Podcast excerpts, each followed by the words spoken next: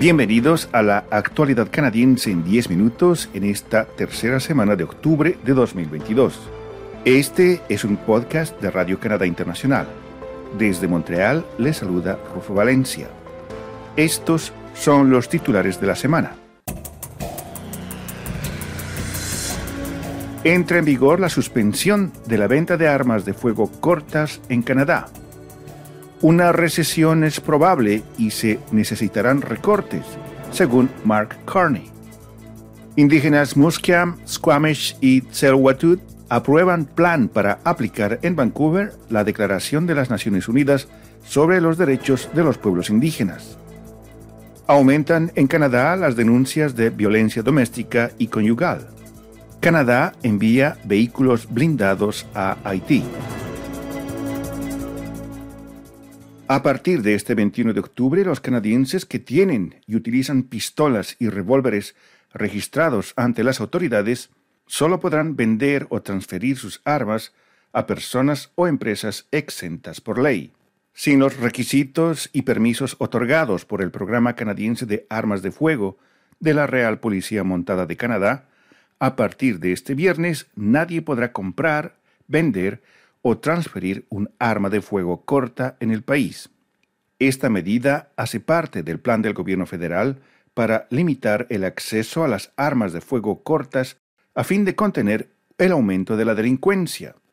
Según datos nacionales, las pistolas fueron las armas más utilizadas en los delitos violentos relacionados con armas de fuego entre 2009 y 2020.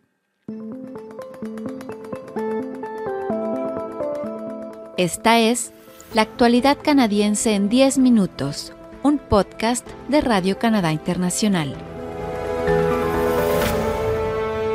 El exgobernador del Banco de Canadá, Mark Carney, afirmó este 20 de octubre en Ottawa que es probable que se produzca una recesión mundial y que sería difícil que Canadá evite una lentificación económica similar. Ante un comité senatorial sobre la banca, el comercio y la economía, Carney afirmó que Canadá podría salir mejor parada que otros países debido a factores atenuantes como sus vínculos con Estados Unidos y su fuerte recuperación del mercado laboral tras la pandemia. Un número creciente de economistas predijo que Canadá entrará en recesión a medida que el Banco de Canadá y otros bancos centrales en todo el mundo suben las tasas de interés para intentar frenar la elevada inflación. Aunque la inflación ha disminuido en los últimos meses, el ritmo de crecimiento de los precios sigue siendo excepcionalmente elevado y muy superior al objetivo de una inflación anual del 2%, tal como lo desea el Banco de Canadá. En septiembre de este año, la inflación anual en el país alcanzó al 6.9%. Vancouver podría convertirse en la primera ciudad en Canadá que aplicará la Declaración de las Naciones Unidas sobre los Derechos de los Pueblos Indígenas gracias a un plan elaborado en conjunto con miembros de las naciones indígenas Musqueam, Squamish y Tsleil-Waututh, en cuyo territorio se encuentra ubicada esa ciudad. Un grupo de trabajo conjunto con funcionarios de la ciudad y miembros de las tres naciones indígenas elaboraron un informe con 79 llamados a la acción destinadas a aplicar esa Declaración de las Naciones Unidas sobre los Derechos Indígenas en Vancouver. El informe fue aprobado por los consejos de las tres naciones indígenas y será puesto a consideración del Consejo Municipal de Vancouver el 25 de octubre con la recomendación de que sea aprobado. Kelsey Lem, presidente del Consejo de la Primera Nación Squamish y copresidente del Grupo de Trabajo de la Declaración de las Naciones Unidas sobre los Derechos de los Pueblos Indígenas, dijo el 19 de octubre que la ciudad de Vancouver y las naciones Musqueam, Squamish y Tsleil-Waututh ya trabajan juntas en muchos ámbitos, pero el objetivo es que la toma de decisiones compartida sea una práctica habitual en el funcionamiento de la ciudad.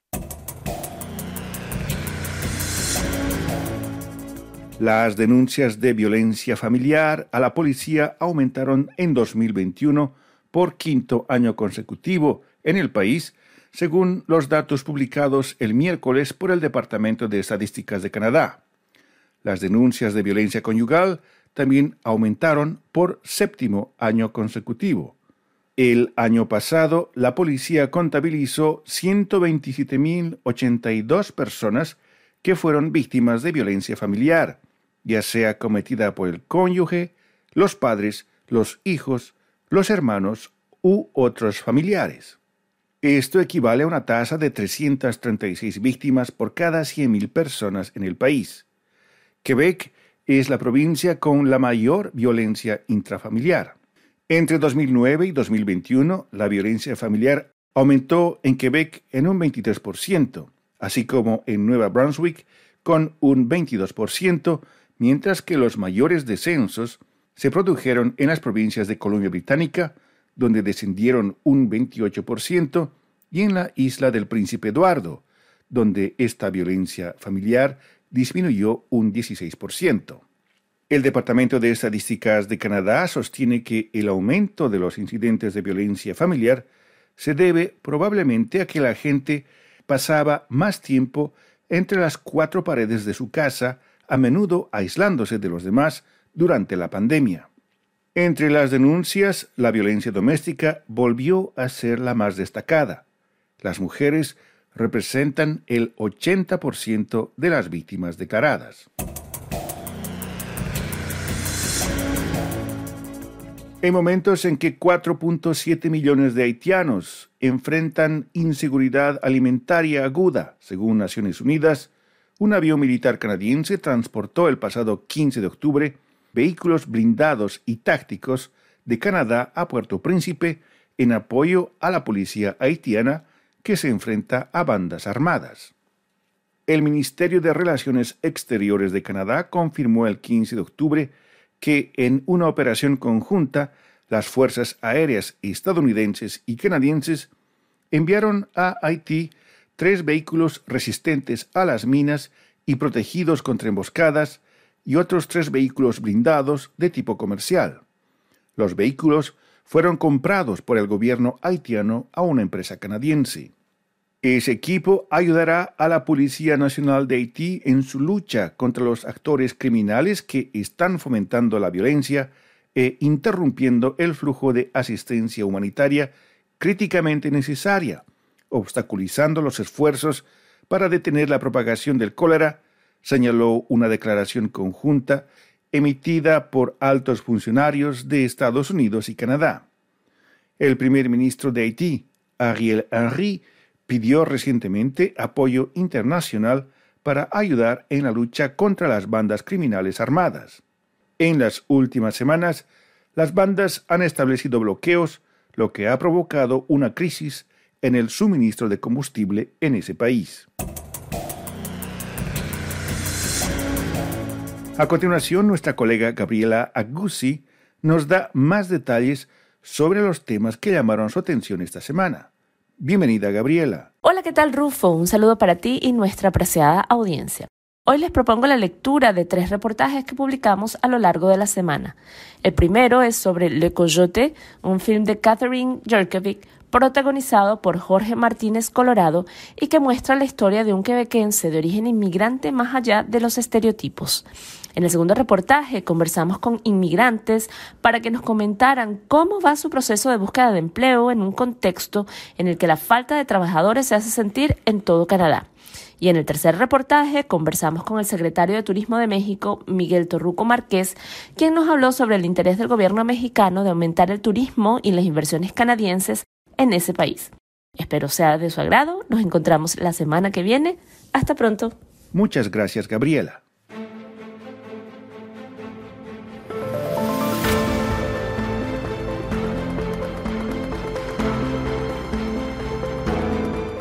Aquí llegamos al final de la actualidad canadiense en 10 minutos, un podcast semanal de Radio Canadá Internacional. Desde Montreal, Canadá, Rufo Valencia les agradece por su atención y será hasta la próxima.